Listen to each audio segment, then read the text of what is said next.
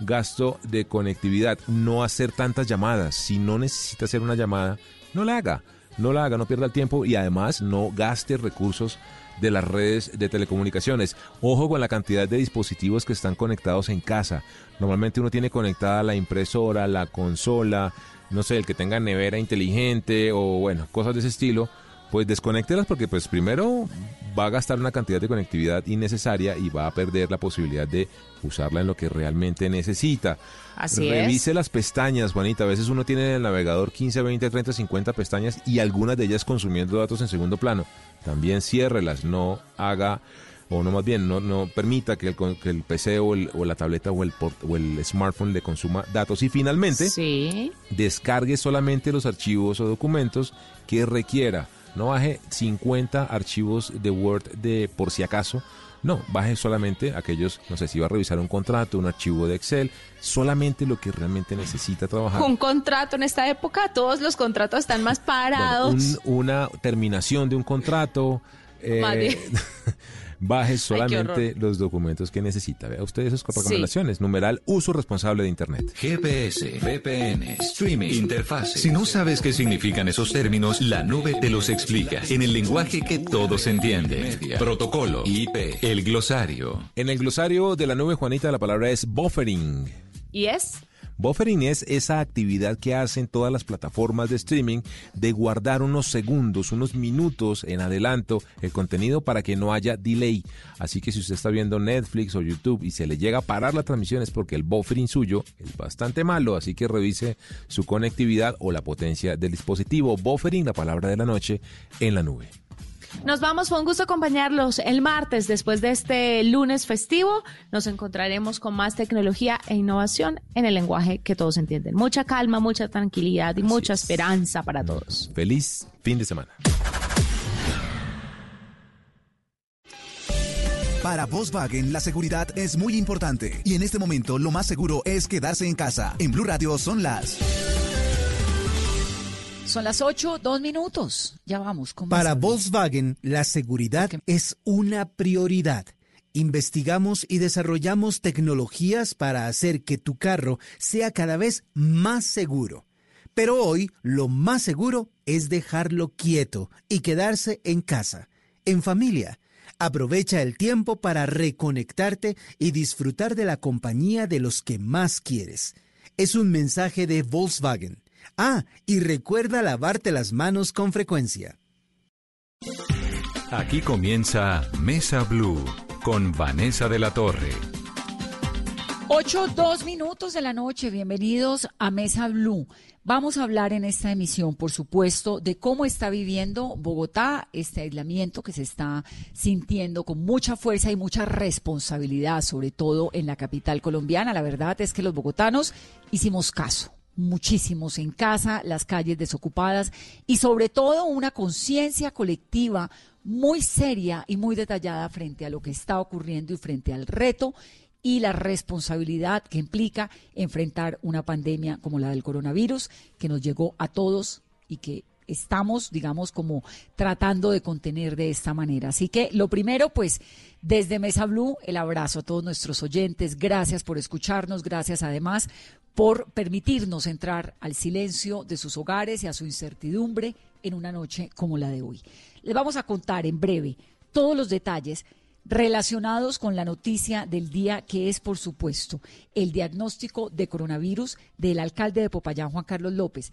¿Por qué la noticia del día? Pues porque el alcalde llegó a Colombia el primero de marzo y el 14, 14 días después, justo ese día, estuvo presente en una reunión en Palacio de Nariño, donde firmó un documento que está en poder de Mesa Blue, que dice que él no había salido de Colombia durante 14 días antes. Y ese documento, pues la Fiscalía ya lo está investigando porque perfectamente puede ser decirle mentiras ¿no? al, al, Estado, a un documento oficial. Pero además, porque nosotros teníamos una entrevista pactada con él para el miércoles 11 es decir, 11 o 10 días después de que él llegara a Colombia, no tenemos muy claro a qué horas llegó, en Mesa Blue. La íbamos a grabar a las tres y media de la tarde. Y ese día es cuando la Organización Mundial de la Salud declara el coronavirus como pandemia y por eso nosotros cancelamos esa entrevista y decidimos hacerlo todo vía eh, telefónica, incluida la entrevista que teníamos ese día con el alcalde. Y nos parece una absoluta irresponsabilidad que un señor que llega el primero de marzo de un viaje en el que pasa por España, donde hay esta situación que hemos visto, y donde ya se sabe que hay una pandemia declarada por la Organización Mundial de la Salud, tenga una entrevista con un medio de comunicación, haya tenido además acercamientos con un montón de gente y haya estado el 14, el sábado, en el Palacio de Nariño.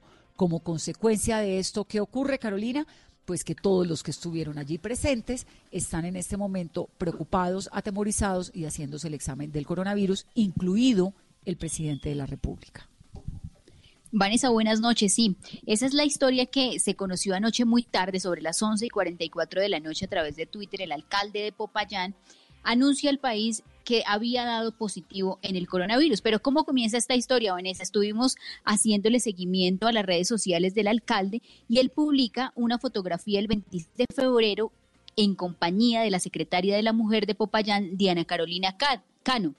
En esa fotografía, él explica que están participando del Foro Mundial de Ciudades Seguras para Mujeres y Niñas, esto en Rabat, en Marruecos. El 28 de febrero vuelve y publica otra fotografía, pero esta vez con la embajadora de Colombia en Marruecos, María del Pilar Gómez. Y hace pocos minutos, a través de Twitter, ha publicado otro video y lo ha llamado Aclaración y ha manifestado que no ha existido ningún tipo de dolo, que él no ha evadido los protocolos porque no estaban vigentes las reglas de aislamiento y que él no tenía ninguno de los síntomas. Quizá la interpretación que uno puede decir a esta hora, Vanessa, es que él, el, el alcalde se equivocó en los cálculos y en el documento que tenemos en poder de Mesa Blue, que es el registro que hacen al ingreso de la Casa de Nariño el sábado, él responde a las preguntas. ¿Tiene síntomas? No. No, Carolina me da pena, no lo justifique.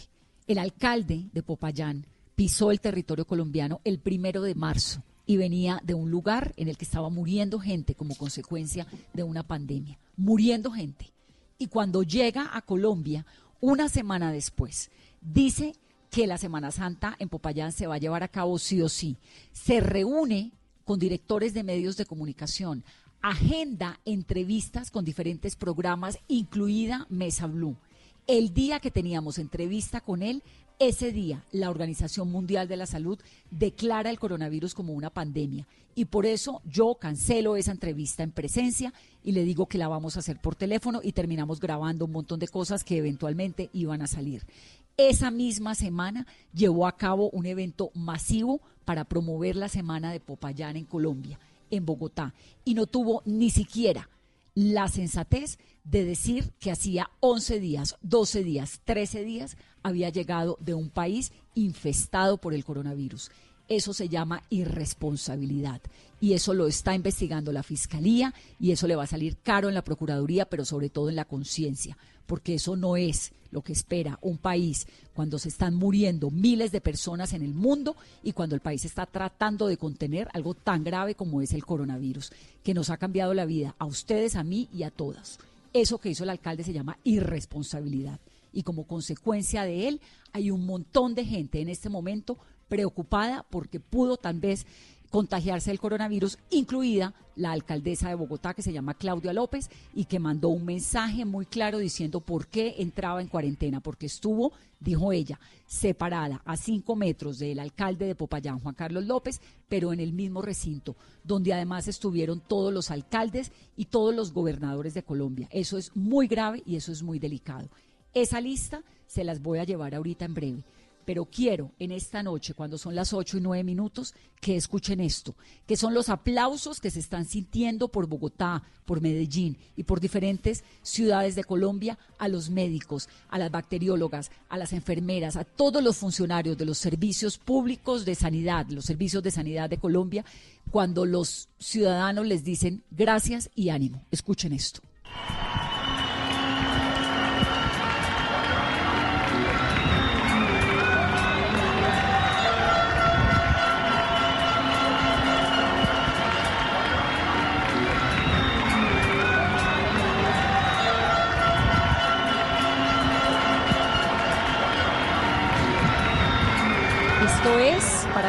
Ponga a uno la piel de gallina escuchando, escuchen ustedes cómo Colombia está aplaudiendo a sus médicos, a sus enfermeras, a sus bacteriólogos y les están dando ánimo, les estamos dando ánimo porque están enfrentando una batalla muy complicada y lo que se viene puede ser aún más complicado. Lo del coronavirus no es un juego. Se está muriendo gente, se está muriendo mucha gente en el mundo y eventualmente en Colombia vamos a empezar a despedir a muchas personas que queremos por cuenta de este virus tan doloroso que tenemos. Escuchemos nuevamente, Otto, por favor, esos aplausos porque es el homenaje al cual nos sumamos esta noche.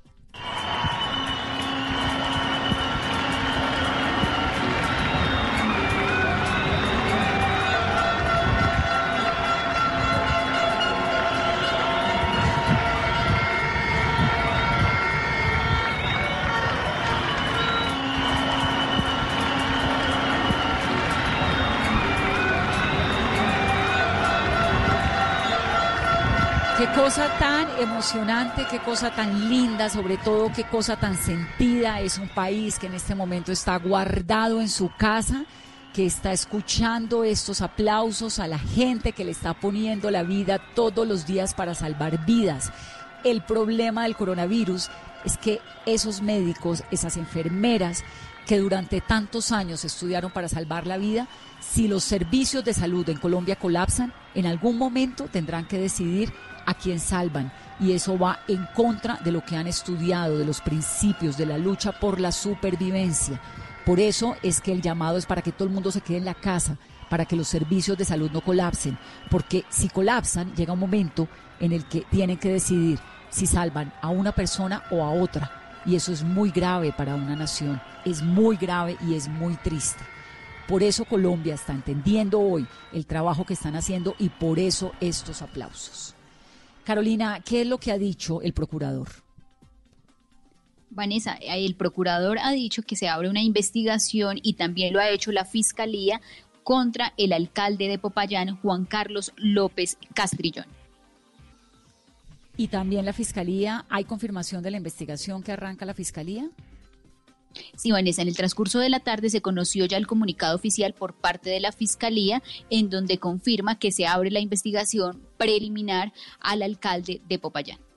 Pero además la Procuraduría está, abrió esta investigación, pero además el Procurador está diciendo que la cuarentena debe arrancar ya, ¿no? Que esto de quedarnos en casa este fin de semana, que en Bogotá es un ensayo, tiene que ser en serio y tiene que ser largo, ¿no?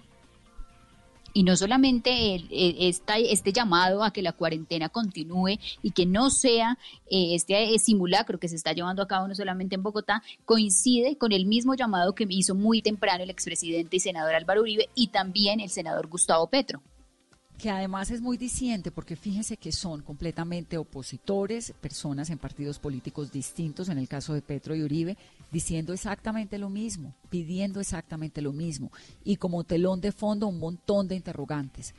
¿Nos demoramos? ¿Qué pasó? Teníamos un espejo al frente, al otro lado del océano, diciéndonos, de qué tamaño era la amenaza o es la amenaza del coronavirus. Ojalá estemos a tiempo, ojalá los colombianos seamos conscientes y nos resguardemos en nuestra casa y ojalá todavía podamos enfrentar eso que se está viniendo, que es tan preocupante. El doctor Carlos Álvarez Moreno es médico, es infectólogo es doctorado en Ciencias Biológicas de la Universidad de Nantes.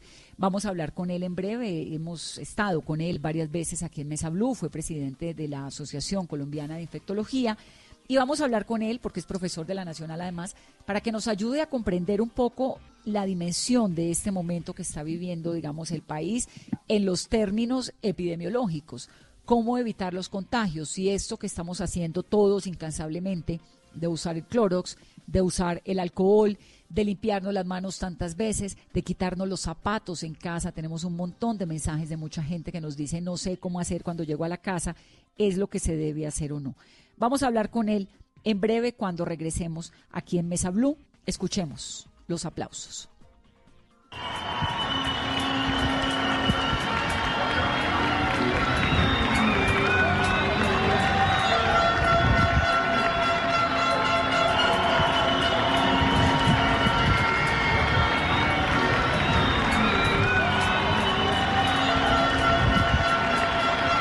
14, vamos a la pausa en Mesa Blue.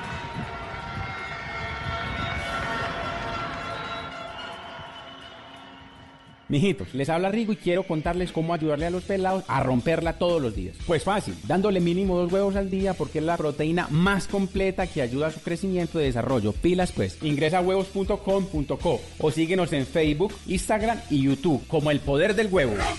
Todos los días. Una campaña FENAVI FONAP. 8.15 minutos de la noche, doctor, bienvenido a Mesa Blue. Me encanta tenerlo, doctor Álvarez. ¿Me escucha, doctor Álvarez? Sí. Qué gusto tenerlo en Mesa Blue, bienvenido. Buenas noches, Vanessa.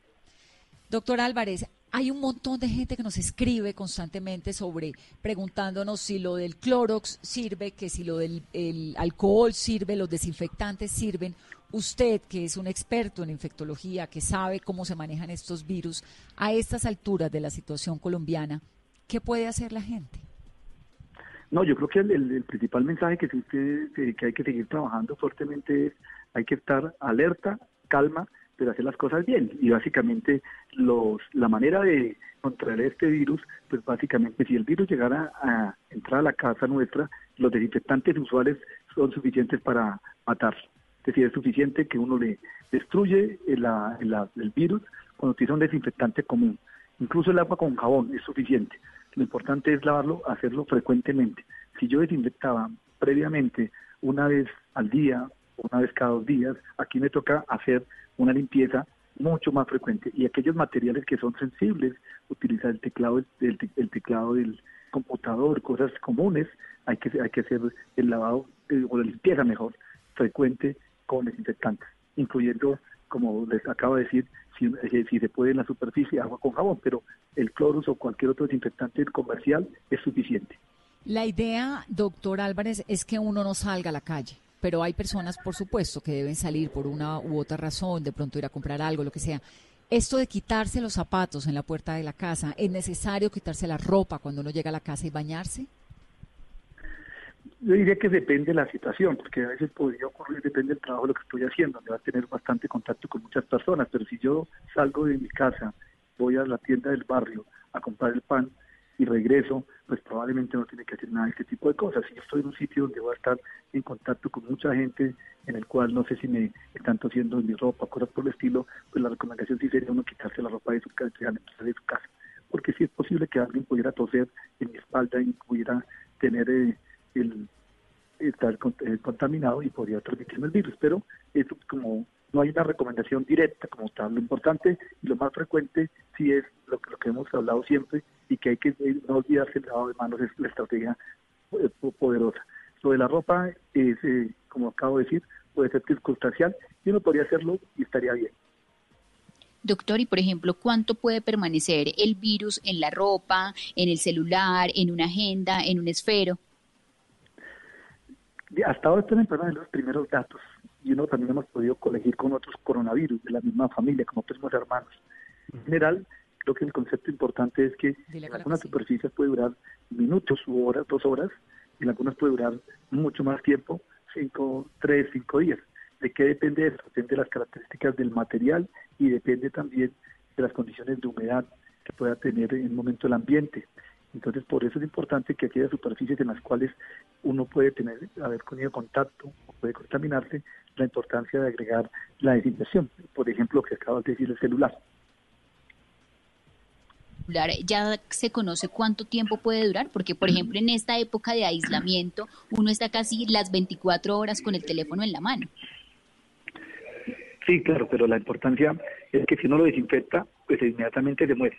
Entonces el virus sí puede estar en el celular, yo puede ser que me haya contaminado y tenga el celular con el virus, pero si le aplico un desinfectante o alcohol, inmediatamente va a morir, no hablamos de morir los virus, que los virus no mueren, sino pierden su capacidad de transmisión. Entonces, se destruyen. Entonces, clave estar lavando, limpiando, digamos, ¿no? Como, como acelerar y, volver mucho más constante todo este proceso de, de, desinfección. Doctor Álvarez, ¿qué se sabe hoy en día del coronavirus? Digamos, ustedes los científicos pues han ido avanzando un montón a kilómetros con todo esto. ¿Qué se sabe en este momento de ese virus? Hay quien cree que está en el aire. digamos que es un punto importante. Yo no, y me, han dicho muchas veces que si uno sale al parque y, toma aire puede encontrarse con el coronavirus. No, eso es la, la, probabilidad es extremadamente bajo, no existe. Realmente el virus viaja muy corto, el virus necesita otras células como las células humanas para mantenerse. Entonces, cuando está en el aire cuando estamos cerca de una persona por un tiempo prudencial. Si yo estoy a menos de dos metros de distancia por más de 15 minutos, es donde yo podría, alguien estar tosiendo, respirando, y esas goticas podrían caerme en mi cara y poder infectar. Si no estoy a esa distancia, estoy a 5 metros, 10 metros, pues en este escenario no tiene la posibilidad de transmitirse o quedarse en el aire. Y lo otro es que si hay una persona, si en el caso que tengamos alguna persona familiar nuestro, un amigo sospechoso, y va alguien eh, y estuvo en una habitación, lo importante es ventilar la habitación, que le entre aire y con eso probablemente, pues si hay algún virus, pues, se dispersaría y la posibilidad se acabaría para uno al entrar a esa habitación. Un gran interrogante de las personas que duermen o conviven en la misma casa, porque además la población colombiana, pues hay un porcentaje altísimo de personas que comparten el mismo cuarto, ¿no? Familias enteras que viven en un solo cuarto. Con alguien que tal vez haya durante el día tenido algún tipo de contacto con alguien con coronavirus. ¿Cómo tiene que ser ese manejo en una misma habitación o en una misma casa con alguien que esté en posibilidad de contacto? Sí, si una persona está infectada, hay dos cosas importantes. Lo importante es una persona que llega de la calle, pero no tiene coronavirus, pues no, lo importante es que llegue y haga limpieza de lo que estamos hablando eh, de cuando entra a su casa. La otra situación es que llegue a la casa y esté allá con una persona que está sospechosa o que le han confirmado el coronavirus. En ese escenario, pues lo importante es hasta donde sea posible no estar en una habitación. Pero como, sabemos muchas veces no es posible porque eh, las condiciones de una familia nuestra podría ser que tenga que estar en la habitación con una persona. Si llega a llegar a pasar este, por lo menos lo importante es estar a una distancia prudencial que debe estar más de dos metros de distancia. Y lo importante es que las zonas que son comunes, como el baño, por ejemplo, o la, el comedor, o, la, o la, incluso la vajilla, pues se haga la limpieza con agua y jabón suficiente para que esos posibles sitios en comunes eh, puedan eliminarse el virus en el caso que que lo hubiera. Doctor Álvarez, por ejemplo, en lo que está pasando y la noticia ha girado hoy en torno a la situación del alcalde de Popayán. Hemos visto en redes sociales muchas fotos de todas las personas que tuvieron en contacto, pero por ejemplo la mesa en la que estaba sentado el alcalde de Popayán el sábado en la Casa de Nariño y todos los alcaldes y gobernadores a su alrededor, ¿qué tan alta es la probabilidad de que ellos también estén contagiados? Pues es una, una pregunta hipotética en el que diría que como acabo de decir, en realidad, si, si en mesa no, si, está en la mesa y no se tienen medidas acordes, si hay eh, la superficie no se limpia, pues podría eh, quedar el virus por un tiempo prudencial como acabamos de ver. Todo es hipotético. Y lo otro, la distancia a la que esté la persona. Si es una distancia que no es una distancia cerca, pues es diferente. Si le da la mano es otra probabilidad diferente. Entonces son cambios de probabilidades basado en realmente el contacto de cada caso. Eso es lo que hacen los grupos de epidemiología, eh, cuando analizamos los casos y el seguimiento a casos, cuáles son los casos que realmente tuvieron contacto estrecho y cuáles no. Y basado en eso, tomar las conductas de aislamiento, cuarentena, pues, autoaislamiento, no vemos el autoaislamiento, lo que llamamos cuarentena antes de los 14 días. Basado en ese contacto de buscar como investigadores, de detectives o detectives, buscar cuál fue realmente el contacto que pudo haber tenido, porque no necesariamente por estar en una misma habitación uno tiene contacto o puede infectarse, tiene que realmente tener un contacto estrecho. Lo que pasa es que eso es como buscar, buscar uno tras otro, tras otro. Quitemos, digamos, el panorama, el tema del alcalde, simplemente una persona cualquiera que llega, ¿no? Que además es portador, se reúne con otra, el otro con otro, con otro, con otro. El, el, la característica de este virus que se contagia sin tener síntomas Hoy en día, después de todos estos días y todas estas investigaciones y estas consecuencias que ha habido en otros países y pues que está entrando al nuestro, ¿sigue siendo igual? Digamos, ¿sigue siendo un virus que se transmite sin siquiera tener síntomas? Sí, ese es uno de los problemas que, que, ocurre con este virus. Infortunadamente, eh, entre más síntomas tenga la persona, se, se cree que más se transmite, pues más se elimina el virus pero una persona asintomática también en este caso podría, los primeros dos síntomas, los primeros dos días, pero que no tiene síntomas todavía una persona, podría transmitir el virus. E incluso una persona que nunca hace síntomas, como una de las primeras familias que decía, demostró que tiene el virus. Entonces, eh, a pesar de que nunca hizo síntomas. Eso es una dificultad para cualquier eh, sistema de vigilancia epidemiológica, es decir, para poder detectar a todos los posibles casos eh, enfermos. Y, lo, y dificulta el control porque los sistemas de vigilancia para contener, como está haciendo Colombia ahora, es concentrado en las personas enfermas o los que tienen contacto con las personas enfermas. Pero si hay alguna persona que no tiene síntomas y que potencialmente podría o, o potencialmente tuviera el virus, pues esas, esas personas escapan a los sistemas de salud.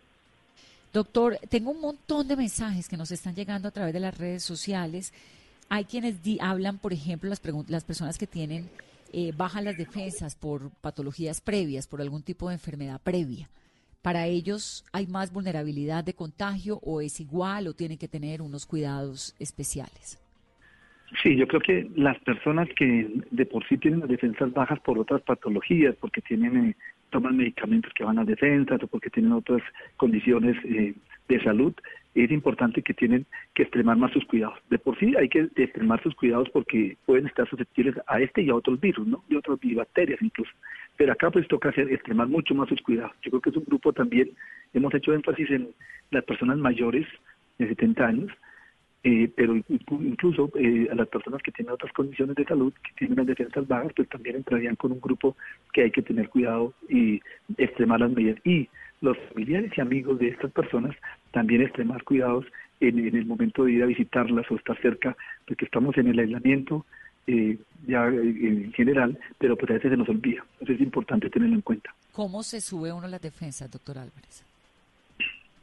Difícil difícil porque en realidad la parte de la nutrición, una buena nutrición, y la nutrición no es comer mucho, sino comer bien, comer sano. Y las otras cosas que podrían subir las defensas son cosas sencillas, como el estado de ánimo, que esté usted bien. Entonces estar, estar con mucho estrés mucha ansiedad pues puede bajar las defensas. Eso parece consejito de abuela, pero no, eso es verdad. Este uno se, se, se altera con el estado de ánimo eh, y con el estrés. Entonces, casi que uno diría, eh, esté bien nutrido, no se estrese y tenga buen ánimo, sería suficiente para tener las defensas buenas. Pero pues no es tan fácil a veces decirlo y que se puede hacer, ¿no? Le toca ir a uno irse a, vivir a Groenlandia, que por lo que veo en el mapa, y Ushuaia son como los únicos lugares donde no hay... y a la Antártida, ¿no?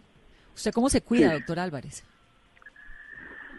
Uh, tratar de estar en buen ánimo, pero lo que más me cuido es lavándome las manos creo que nosotros en, los hospitales y especialmente los médicos dedicados a manejar personas que están con infecciones, pues nosotros igual que cualquier ser humano nos infectamos y también tenemos las mismas consecuencias que cualquiera. Entonces, pues, sabiendo las consecuencias, lo importante es evitar infectarnos y en ese escenario la manera que, hacemos es lavarnos las manos y bien. Y eso es eh, parte del éxito del cuidado. Eh, creo que si lo hiciéramos eh, bien con el cuidado, pues, realmente podemos disminuir el riesgo de forma importante. Muchas veces se habla que estamos esperando una vacuna, que la vacuna llegue, pero a veces las vacunas no son tan efectivas como el mismo lavado de manos. ¿Usted se quita los zapatos cuando llega a su casa? No, normalmente no me quito los zapatos cuando llego a mi casa. No, pues no normalmente, pero en esta coyuntura, pues. No, en esta coyuntura no, tampoco. Depende si estoy visitando un hospital, estuve todos los días en un hospital, eh, probablemente sí me los quite, si no estoy en un hospital, si no estoy en otros eh, sitios de la, de la ciudad, pues no, no me los quito. Doctor, por ejemplo, en estos días... Pero sí llego a la casa y lo que perdóname, pero sí es lo primero que hago y, y también eh, hacemos lo que llamamos el control social en la familia. Le pedimos a todos, el que llega, todos los demás nos, nos preguntan si nos lavamos las manos. El que llega está sometido a la pregunta de los demás que se lava las manos, si se lava las manos. Me parece sencillo, pero los controles sociales de la misma familia nos ayudan a darnos cuenta que no nos puede olvidar. Doctor, en estos días de aislamiento, eh, donde ya hay niños que llevan una semana, la falta de sol, la falta de salir, tomar aire, no es el mejor aire el que hay en Bogotá, ¿eso tiene alguna incidencia en el tema de las defensas? Pues más el estado de ánimo, yo creo que igual, eh, porque si está nutrido no habría problema, pero igual es importante, uno sí puede salir al, uno sí puede salir al, jardín, puede salir, pues, importante no estar con todos al tiempo, ¿no? Que puede, alguien preguntaba escenario que si podían sacar las mascotas, pues hay que sacar las mascotas, lo que no podemos encontrar es todos los, los que tienen mascotas al tiempo para hablar y ahí perdemos el aislamiento que estamos eh, en el que estamos trabajando, pero sí las personas pueden salir, eh, tomar un aire y no, no tienen que estar encerrados en su cuarto. recomendación de airear la casa, perdón, Caro, que me estaba hablando usted ahorita hace un momento, doctor, me parece importantísima. Y de nuevo vuelvo a las casas pequeñas o a los cuartos pequeños donde viven muchas personas, porque ese es el común denominador en Colombia, un apartamento pequeño con varias personas, que además son familias que se han unido ahora en esta contingencia. ¿Vale la pena que un par de miembros de la familia salgan para airear el apartamento o no es necesario? Yo creo que los, departamentos hay que ventilarlos, pero parece que vale la pena que se haga las, las ventanas y se airee el apartamento, que entre aire fresco. Es una muy buena eh, estrategia para mantener el aire, pues por lo menos está circulando y no en el caso que hubiera algo en alguien de la familia eh, enfermo, pues que quedara del aire. Creo que eh, de forma preventiva tener la circulación del aire es una buena, una buena estrategia. Doctor, las mascotas, ahora que hablamos de sacar a los animales, porque obviamente los perros necesitan salir, cuando llegan de nuevo a la casa, ¿hay que limpiarle las patas? ¿Lavárselas con jabón vale la pena? No, no, no, no creo que el, el, virus no está en el piso, lo que es un punto importante. En el piso hay otra serie y hay pues, mucho, muchas cosas en el piso, pero no, no lo que estamos viendo que el, virus esté en el piso, no es la manera de, lo, usual. Por eso no hago énfasis en lo de los zapatos ni las mascotas, los pies de las, lo que tú me cuentas de las de las prácticas de las mascotas. Yo le insisto en esa pregunta del piso porque he visto un montón de videos italianos y usted sabe que a uno le llega pues con esta situación, este componente del coronavirus tiene un elemento global y es el de las redes sociales, ¿no? Entonces a uno le va llegando un montón de información y uno se la pasa descartando lo que puede ser real y lo que no, y por eso hacemos el ejercicio de hablar con expertos como usted para que nos aclaren. Entonces hay un montón de gente que dice, mire, en Italia están lavando los pisos de las calles y de las plazas porque el virus se queda en el piso, en el cemento incrustado. ¿Eso es verdad o no? Pues digamos que cuando se empieza a hacer eh, la, toda la estrategia de limpiar y limpiar y desinfectar todas las áreas, eh, yo creo que hay que también... En, ser racional en cómo es la forma como se transmite el virus y cómo tienen, dónde están los, virus. Eh, poder decir que en ninguna pared de la calle eh, puede haber un virus, pues no, no lo eso sería mentiroso. Pero en general lo que tenemos que hacer es énfasis en lo que realmente tiene evidencia científica y en lo que realmente tiene mayor impacto. Pues cuando hay muchas medidas, yo creo que hay que concentrarnos en esas medidas que realmente son las que sí logran impactar y disminuir. De pronto hay otras que podrían hacerlo, pero muy poco, y de pronto es más el desgaste que lo que puede hacer. Doctor, y por ejemplo, ¿qué recomendaciones se le puede dar a un paciente que nos está escuchando, está en casa, tiene coronavirus? ¿Cómo se puede complementar su dieta? Y adicional, ¿qué es lo que está pasando también? Porque hemos escuchado casos de pacientes que salen de su periodo de transición del coronavirus, vuelven y les practican la prueba y les vuelve a dar positivo. Bueno, aquí la, la primero es la persona que, que tiene la infección del coronavirus, tener en cuenta primero que 80% de los casos, es un número mágico, pero es así, son leves. Es decir, las personas es como cuando tenemos una, hemos tenido otra gripa, en el cual pues estamos en, tu, en la casa, podemos tomar agua panita caliente con limón, estar tranquilos, el ánimo y nos va, a estar bien. Y tienen que estar pendientes los signos de alarma, que puede complicarse, que empieza a tener fiebre o dificultad para respirar, que eso obliga a que ya no es el manejo solamente en la casa, sino que probablemente hay que descartar que tenga alguna complicación. Pero la primera en ese 80%, pues básicamente lo que hay que hacer es tratar de estar estar estar bien, tranquilo, signos de alarma y que es lo que acabo de decir y no más. Ese, es el manejo. Y obviamente cumplir las medidas de aislamiento estricto y adicionalmente eh, lavarse las manos frecuentemente, limpiarle, utilizar un desinfectante en las zonas donde está utilizándose, precisamente para que más miembros de su familia no se vayan a infectar. Doctor Álvarez, ¿nos va a dar coronavirus a todos de alguna u otra manera en Colombia? Esa es una, una, una pregunta supremamente importante la que me acabas de hacer. Yo creo que el punto acá es, eh, estas epidemias eh, muchas veces llegan para quedarse y eso hace que mucha gente nos vamos a infectar probablemente, probablemente lo que uno, los modelos matemáticos y la experiencia de otras epidemias que normalmente puede ocurrir que el 70 de cada 100, es decir, el 70%, el 80% de la población se infecta. El punto es en qué tiempo se infecta. Si se infecta en una semana, en dos semanas, en un mes, dos meses, seis meses, un año, 18 meses. Y en general, lo que uno esperaría, basado en otros en otras epidemias como la del H1N1 del 2009, lo que uno esperaría es que más o menos esa, ese, ese grado de infección ocurra entre 12 y 18 meses. En este escenario lo más importante es tener en cuenta que decíamos hace un momento que 80% de las personas tienen síntomas muy leves y no pasa nada, pero un porcentaje requiere hospitalización o requiere un manejo más especializado.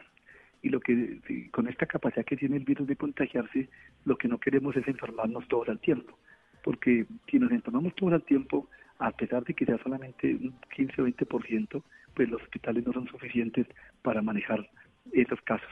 Y eso es lo que tenemos que trabajar fuertemente. Yo creo que aquí hay un mensaje importante, Vanessa, en, tener en cuenta que la audiencia entienda que las medidas que se están tomando, que se llaman las medidas de prevención de este coronavirus, del autoaislamiento, de proteger a nuestros adultos mayores, de proteger a las personas con las defensas bajas, de hacer estas eh, estrategias de, de, confinamiento o de cuarentenas, eso ayuda a, a, eso que acabo de decir, a que no, no nos enfermemos todos al tiempo. Pero al final va, va a haber personas que nos vamos o se van a enfermar, en, durante el tiempo se van a infectar sin hacer síntomas también, muchas, muchas, en un periodo de tiempo más largo. Entonces lo que se quiere justamente es alargar un poco ese tipo de, de, proceso que, biológico que si no hacemos nada y es enfermarnos todos al tiempo. ¿Por qué? ¿Cuál es la razón por la cual la población más vulnerable son los adultos mayores? Que no sé tampoco si eso es tan cierto, porque acá hay un chico de veintipico de años eh, hospitalizado que estuvo relativamente delicado en algún momento, ya se ha ido mejorando, pero y hay jóvenes que han muerto, ¿no? En España, en Italia, es decir, hay un montón de jóvenes que, que, tampoco pues es que sea cierto que los jóvenes no, no, no les pasa nada, pero sí hay una población más vulnerable que son los mayores. ¿Por qué? Sí, eso es bien importante. No es que a la gente joven no le pase absolutamente nada. Exacto. eso, me parece que hay que recalcarlo porque no es que no les pase. Es importante. O sea, no, no, es que, no es que a, todos los jóvenes no les da nada. No, no. Hay un grupo de personas jóvenes que igual pueden complicarse, eh, pero responden mejor en, en, el manejo hospitalario que las personas mayores. Pues por, por obvias razones, las personas mayores tienen algunas, algunas desventajas. Una de las primeras desventajas es que una persona mayor, su sistema de defensa es más débil así como los niños más débiles, el adulto mayor también es más débil y adicionalmente a veces el adulto mayor tiene otras comorbilidades, es decir, otras condiciones de salud, es diabético, es hipertenso, tiene enfermedad del corazón, eh, eso hace que también tenga una, una desventaja. Y al parecer hay un factor que todavía lo estamos eh, analizándolo en, en, el, ámbito científico, si está relacionado con la forma como entra el virus al pulmón y eso puede también explicarlo, pero solamente por ahora es especulación. Por ahora sabemos que la variable más importante para aumentar la complicación es ser, la edad. Entre más años, desafortunadamente podría, podría uno a un individuo, o una persona, irle más complejo en, este manejo. Y eso lo deben entender las personas mayores de 70 años. La decisión de que las personas mayores se queden aisladas, pero algo que quiero hacer énfasis también, es un aislamiento que debe ser físico, no aislamiento social. Se ha puesto de moda la palabra aislamiento social. Entonces pareciera que mandamos a la persona mayor de 70 años a que quede sola, pero nadie le habla. Tenemos que seguir, y si tenemos que acompañarlos, llamarlos, es más, tenemos que llamarlos más, tenemos que hacer mayor vida social con ellos. Eh, que no podemos tener un aislamiento, un contacto físico, sí, pero otros sí hay que estimular porque eso también nos puede ser que nuestros abuelos, nuestros papás entonces nos depriman o también eh, están casi que una cara por cárcel, ¿no? Que también es un tema que también tenemos que entender que estar uno aislado, asistir en unas buenas condiciones, eh, no es fácil, que uno no pueda salir, no pueda tener libertad, eso tiene una, una presión también para eh, nuestro sistema mental. Y ahí entra, claro, ahí entra a relucir lo que usted nos está diciendo, ¿no? De lo que usted nos está hablando y es hace un momento de, de, cómo el estado anímico es determinante en la forma como el cuerpo responde ante una situación como esta. Ya para despedirlo, porque además yo sé que usted tiene una reunión ahora y le agradezco un montón un viernes a esta hora, tan ocupado que está, doctor, hablar con nosotros y responder las inquietudes nuestras y también de los oyentes. Es decir, entonces, inevitablemente o, va a haber mucha gente, digamos, contagiada por el coronavirus, pero en algún momento se va a ir, que es como lo que nos, nos da esta inquietud de cómo funcionan estos virus. O sea, uno se guarda, se esconde como si hubiera un bombardeo afuera y eventualmente pasa o no, porque también esta, esta situación pues tiene un componente muy novedoso y es que uno no sabe cómo funciona, ¿no? Cómo, cómo es. Entonces viene la situación del virus y eventualmente se reduce o inevitablemente vamos a tener estas cifras que crecen y crecen y crecen y nos vamos viendo como, como si no hubiera salida. ¿Cómo funciona esto? No, eh, no, normalmente los virus, si todos nos, si todos nos guardáramos eh, y no saliéramos en un búnker eh, imaginario, pues por un tiempo largo hasta que en el resto del mundo ya el virus no circula porque deja, de, o mejor, ¿cuándo deja de circular el virus? Cuando ya las personas que están susceptibles, es decir, que nunca les ha dado el virus, se infectan. Y que no se infecta, pues se recupera, y si se recupera, pues entonces ya no puedo, en teoría, no puede volverme a infectar y por lo tanto ya no transmito el virus. Si yo tengo contacto con el virus, pues ya no podría potencialmente transmitirlo. Y si hay menos gente que lo puede transmitir, pues entonces empieza a contenerse la epidemia por sí sola. Eso es lo que pasa normalmente. No sé si fue muy técnico y pues entendió muy bien. Pero... No, no, no fue muy técnico porque eso fue a lo que le aplicaron en Wuhan, digamos inicialmente, según lo que he entendido, pues imagínense, yo no soy epidemióloga ni entiendo mucho, pero lo que me he podido comprender de esto fue eso, se guardó el 23 de enero una ciudad de 23, de 11 millones de personas, 11 millones de personas, es decir, del tamaño de Bogotá y media más, se guardan para esperar esto, que pase el virus. Pero ahora hay una serie de historias que he estado viendo que el virus vuelve, en algunos casos repite. Un paciente, por ejemplo, japonés, que fue el primer paciente contagiado en Japón, le volvió el virus. Entonces no sé ahí cómo nos entraría lo que usted nos está explicando. De, supongamos que nos guardamos en un búnker y sobrevivimos, pero ¿vuelve el virus o no? ¿Qué sabemos de eso? Sí, por ahora esos son esos dos casos que hay, o tres que hay en la literatura, son todavía especulativos porque pueden haber pasado muchas cosas. Detectaron otra vez el material genético del virus, no significa que esté infectado, o puede ser que la persona no se le han detectado una vez y luego se lo detectaron. Es un tema más técnico que no que yo creo que en este momento todavía no tenemos esa respuesta. Lo más lógico es que las personas que se infectan queden curados. Eso es lo que tenemos hasta ahora. Vamos a ver si esta respuesta yo creo que la vamos a tener en este siguiente mes. El problema que tiene esta ciudad, eh, que tampoco lo sabemos, es qué pasa ahorita que la gente vuelva a la vida otra vez. Es decir, la ciudad quedó en cuarentena durante dos meses y hasta ahora está empezando a tratar de reempezar otra vez las actividades cuando las actividades empiecen, lo que esperamos desde el punto de vista epidemiológico, ojalá nos equivocáramos, pero lo que esperamos ver es que otra vez más personas se van infectando. O sea, las personas que no les dio en este porque estuvieron guardadas, pues si se exponen otra vez aquí a personas con el virus, pues les va, se van a infectar. Y de pronto lo que hace es retrasarse un poco esa curva. Entonces, eh, pero ya los, pero ya China está mejor preparada. Entonces eso también es parte de, de, lo que se hace, ¿no? Eh, y eso puede ayudar como una, como una estrategia. Es demorar un poco y en los países donde hay estaciones eso puede ser útil porque los virus como estos se transmiten en el frío. Cuando empieza a pasar el frío, pasa a la primavera, lo que esperaríamos es que haya menos transmisión de virus y en el verano no haya transmisión.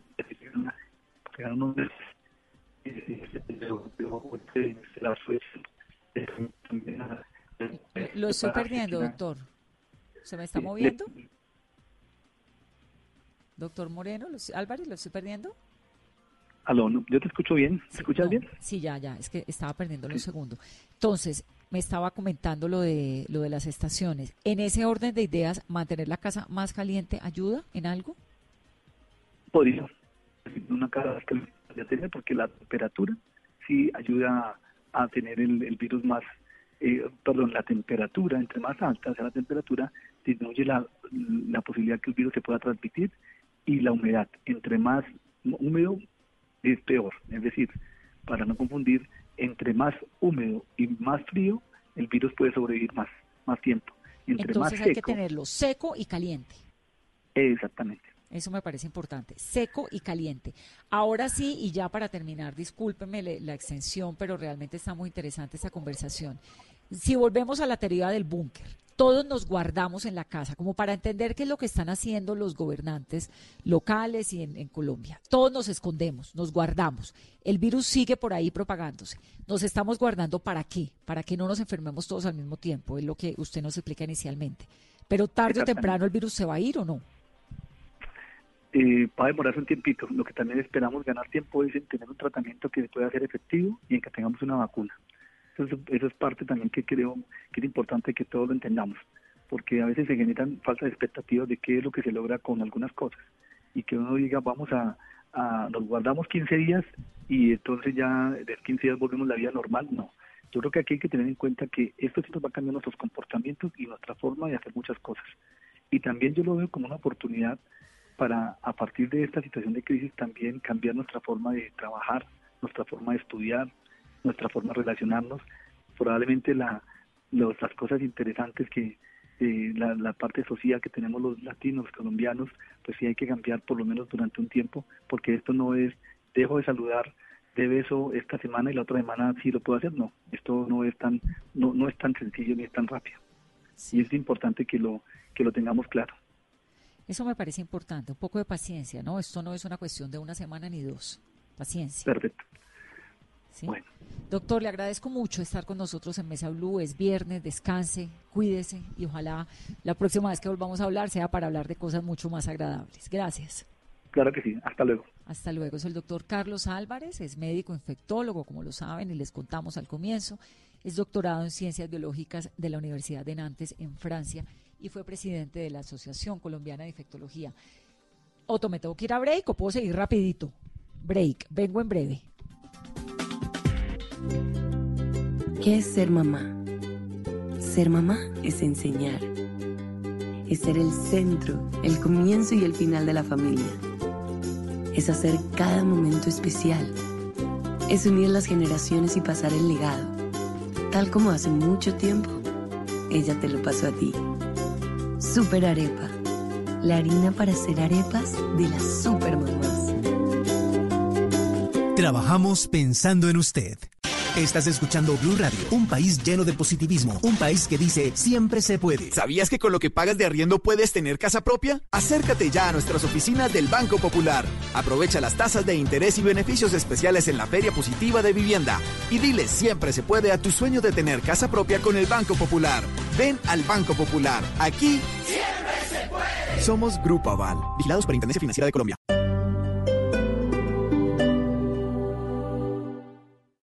Por el bien de todos acá. Debemos frenar, tú sabes, a un virus sin rumbo. Cada quien podría aportar con sus manos lavar muy bien en un minuto.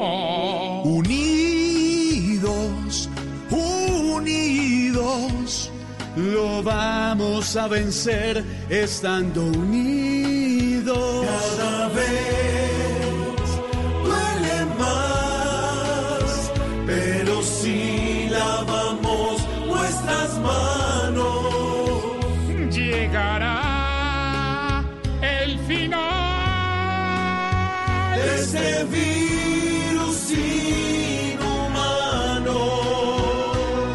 Mensaje de corazón y de solidaridad para todos los colombianos en este momento que vive el mundo. Numeral está en tus manos.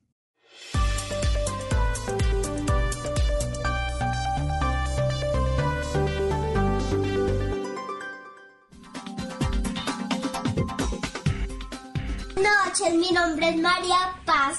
Les vengo a dar recomendaciones del coronavirus. Entonces, la primera, comer verduras y frutas. Segundo, estar con tapabocas. Tercero, estar lavado de manos. Eh, cuatro, siempre, siempre, o si tienes gripa o no tienes gripa, te pones un saco. ¿Por qué? Porque las, las que tienen eh, están enfermas, pues se ponen saco. Y Quinto, quinto, no salir a la calle, no, no salir a los centros comerciales. ¿Por qué? Porque no podemos salir. ¿Y por qué no podemos salir? ¿Por qué? Porque unos señores tienen gripa o señora y los prenden el virus. Esta es María Paz que hace parte ahora de la mesa de Blue Radio, como todos los niños colombianos de Mesa Blue que nos están mandando a través de sus padres sus audios de cómo están viviendo estos días y los vamos a seguir poniendo todas las noches. Bueno, Juan Esteban, Juan Esteban Silva del Servicio Informativo de Blue, ha estado siguiéndole paso a paso a la situación de Bogotá hoy, Juan. Hola Vanessa, buenas noches. Sí, quiero contarle que el balance entregar, de hecho, Vanessa, la alcaldesa Claudia López, pues es bastante positivo en este primer día de simulacro vital obligatorio. Lo que ha dicho la alcaldesa Claudia López es que la gran mayoría de los ciudadanos y ciudadanas acató la instrucción de permanecer aislado en casa y se presentó muy bajo flujo de personas en la calle. También dice mayoría de comercios estuvieron cerrados, se pudo observar que las personas que salieron, por ejemplo, con sus mascotas, Vanessa, o para hacer compras indispensables, procuraron regresar rápidamente a sus hogares. Pero escuchemos a la alcaldesa entregando también el balance en un tema muy importante, la movilidad en Bogotá. Obviamente la siniestralidad de vehículos y de accidentes de la ciudad cayó maravillosamente, digamos otra manera de salvar vidas. Eh, solo tuvimos ocho siniestros viales en la ciudad a lo largo del día. Eh, inmovilizamos 31 vehículos porque salieron a la calle violando la restricción de movilización sin ninguna excusa válida. Impusimos también 211 comparendos contar algo, el 99.6% de las personas encuestadas en la calle por el distrito expresaron estar de acuerdo con la medida de aislamiento y solo un 0,4% expresó estar en contra del simulacro. Algunos datos curiosos, Vanessa, para concluir le quiero contar es que, por ejemplo, los domicilios se eh, la y las ventas principales fueron, por ejemplo, alimentos, bebidas y artículos para bebé. En general, repetimos, Vanessa, un balance positivo para la ciudad. Sí, llevamos menos de 24 horas, ¿no? Y de una vez para que nos quede claro y lo sepamos, sin ánimo de causar alarma, vámonos acostumbrando porque esto es lo que vamos a hacer. Esto en algún momento de la semana entrante, muy seguramente, nos van a decir que las cuarentenas hay que mantenerlas, que vamos a seguir, porque acabamos de escuchar al infectólogo diciéndonos qué es lo que hay que hacer, pues guardarnos. Entonces, vamos de una vez cogiéndole el, ritmo, medio trágico, pero es lo que corresponde en este momento porque lo que está en juego es muy grave y es muy en serio. Lo que está en juego son vidas, son personas, son vidas en riesgo. Así que eso hay que tomárselo con toda la seriedad del mundo. Juan Esteban, gracias. Eh, Paola, planes para el fin de semana. Hay lugares que están ofreciendo comida a domicilio a partir de la semana entrante, otros en el día de hoy con unos menús muy amables. Cuéntenos, por favor. Sí, Vanessa, ¿le gusta el vino? No me parece que sea una pregunta pertinente para el viernes a las 8 y 52 de la noche, Paola. Tengo una cata virtual, Vanessa, de Undarraga y pues bueno, participar es muy sencillo, ellos están también con todo el plan de quédate en casa, porque es momento de cuidarnos todos y ser responsables. Entonces, uno pide unos domicilios eh, con unas tres botellas de vino Vanessa, nos podemos conectar el domingo a las 5 de la tarde por la cuenta de Instagram de ellos, que es Undarraga Vinos, y podemos ver toda una cata de vinos. Si no tenemos vinos, pues bueno, podemos aprender de, de estos señores que nos van a dar esta cata de vino. No me parece bien, relajado, ¿no? Sí, claro, un domingo a las 5 de la tarde, pues uno viendo esta cata de vinos me parece un buen plan, por ejemplo, en pareja. Por ejemplo, mañana además hay un mega concierto también de los colegas de Caracol Radio que vale la pena darle una mirada a lo que están haciendo. ¿Qué más hay? Mercari tiene oferta gastronómica en su página. Sí, Buenas migas también. Mercari, que es una empresa dedicada a la producción artesanal de alimentos, eh, pues especializada en todo el tema de pastelería y, panadería, tiene una nueva línea de productos congelados para hornear en casa y disfrutar pues con toda la familia. Ellos también se unen al plan de Yo me quedo en casa y tienen una variedad de productos congelados. Pues, eh, brindan masas de galletas congeladas, bases para hacer pizza, eh, premezclas para hacer brownies. Eh, pueden pedir a través de la página web de ellos que es mercari.com o pues comunicarse a través del Instagram. Perfecto, también. ¿Qué más hay? Hay una panadería y pastelería que se llama Buenas Migas, la, la panadería de papá. Eh, esta panadería también ofrece un menú que se llama canasta familiar y se lo llevan a las casas cada semana con los productos que quieran dependiendo del gusto de cada familia.